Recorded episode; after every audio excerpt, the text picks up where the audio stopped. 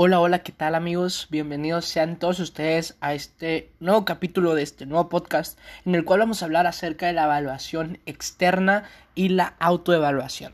Fíjense que estos dos temas, a pesar de que muchas veces las hemos tocado de una manera genérica, podríamos decirlo, son temas muy importantes, sobre todo cuando estamos hablando acerca de instituciones. El día de hoy vamos a hablar acerca de dos artículos muy interesantes que hemos estudiado acerca de Esteban Martínez Lobato, que es uno de los autores, y el segundo es de Natalia Inés de la Rosa Santillana.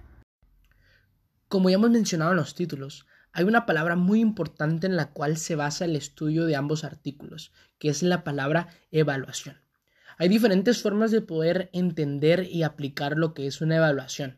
Sin embargo, a través del texto de Esteban podemos entender que la evaluación se utiliza para conocer y adoptar decisiones que conduzcan a la mejora de alguna cosa, en este caso lo que se está evaluando. Por lo tanto, considero que hay dos palabras claves que pueden describir lo que es una evaluación. Primeramente, es una necesidad ya que a través de estas evaluaciones podemos conocer la manera en la que está trabajando una institución. Así que esto es una necesidad. Evaluación es necesidad. La otra palabra es potencialización. La evaluación potencializa la educación de una manera inigualable. Solamente de esta manera se pueden identificar los casos o las cosas que están impidiendo que esto sea de la mejor manera. Por tanto, la evaluación se convierte en una forma de poder potencializar todas esas cosas para que la institución sea una institución efectiva. Ahora bien, existen dos tipos de evaluación. Las dos son muy importantes y las dos deben de estar siempre dentro de una evaluación eficaz. La primera de ellas es la evaluación externa y la segunda es la autoevaluación. Cada una de ellas tiene su razón y su propósito de existir. La primera de ellas que me gustaría mencionar rápidamente es la evaluación externa. Esta evaluación considero que es muy importante ya que estos resultados adquieren y asimismo dan credibilidad de los resultados, vaya. El hecho de que sea una empresa ajena a la institución la que realice la evaluación da a los docentes confianza y credibilidad. A veces es complicado que sea algo creíble los resultados que se generen en la evaluación cuando lo están haciendo personas que están dentro de esta institución. Por lo tanto, la evaluación externa es muy importante.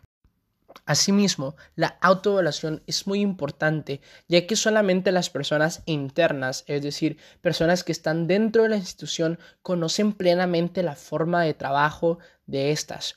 Por esa razón, es muy importante que haya una autoevaluación para que estas mismas personas que conocen sus objetivos puedan conocer los resultados y darse cuenta e identificar de qué manera se están cumpliendo los objetivos propuestos anteriormente de la evaluación.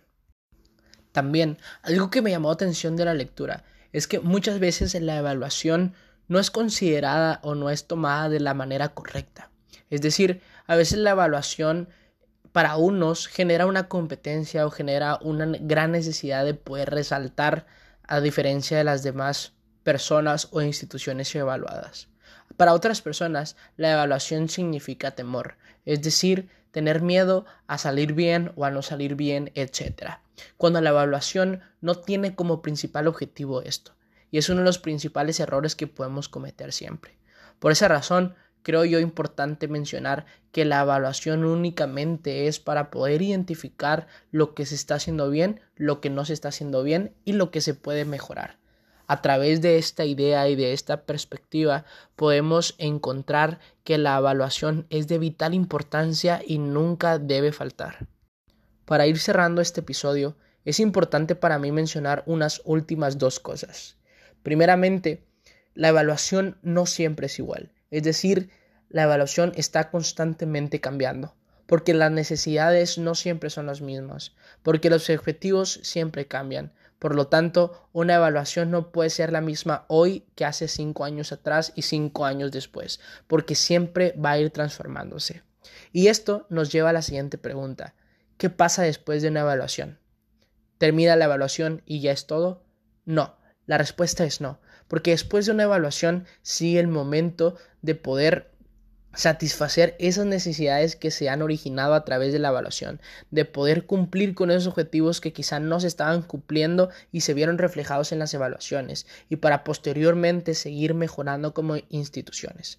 Por esta razón, en conclusión, es importante la evaluación y por eso cada institución debe tener una evaluación, porque la evaluación es sinónimo a mejorar siempre la calidad que se encuentra dentro de estas.